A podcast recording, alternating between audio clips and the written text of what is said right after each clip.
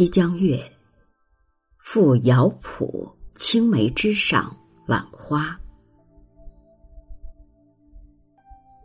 知鸟一痕雪在，夜藏几斗春浓。玉奴最晚嫁东风，来结梨花幽梦。香丽天熏罗被，受肌犹怯冰消。绿阴青子老溪桥，修建东林娇小。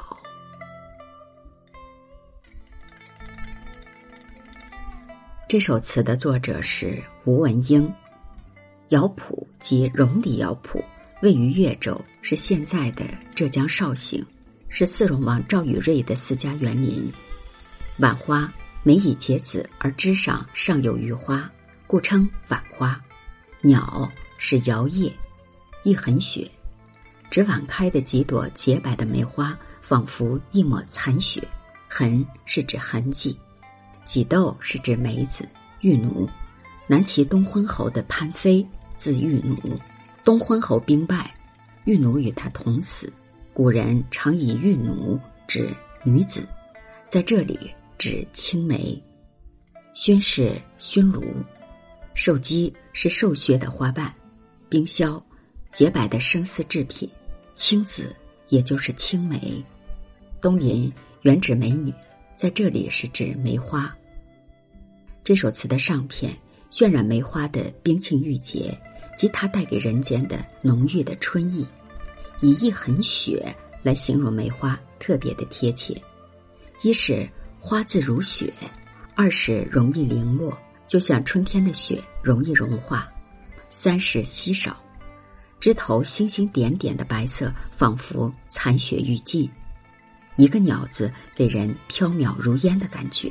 词的开头便勾勒出一幅优美的画面。就显示出那一股坚韧之气以及缱绻的深情。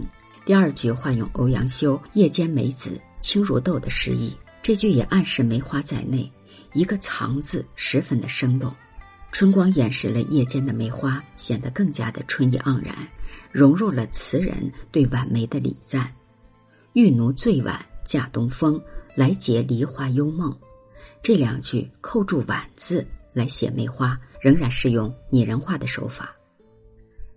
这一句将晚花比作绝色的美人，还沉湎于幽梦之中，远远的落后于他的姊妹们。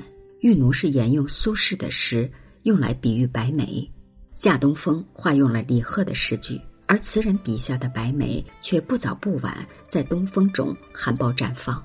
原来，白梅晚开是为了和梨花同温幽梦的。白梅本来不应该与梨花同时，好像这晚梅与梨花之间存在着某种不解之缘。这句暗点出了“晚”字和“白”字。下篇是用拟人之笔赋晚花以人情，着意描绘梅花的冰肌玉骨、香气袭人和娇丽姿柔，而词人那无限怜爱之心尽在不言之中。香丽天熏罗被，瘦肌犹怯冰消一句。是写梅花的娇态，一个“天”字隐示出罗贝原先已经被早梅熏过几次，而今晚梅又开放，其香气更添几重。受肌是形容梅花通体晶莹，宛如身着冰绡，于是生发出奇思妙想。那清瘦的梅肌对着寒冷的冰绡，恐怕有几分畏怯。梅花那娇美柔韧、冰清玉洁的体格跃然纸上。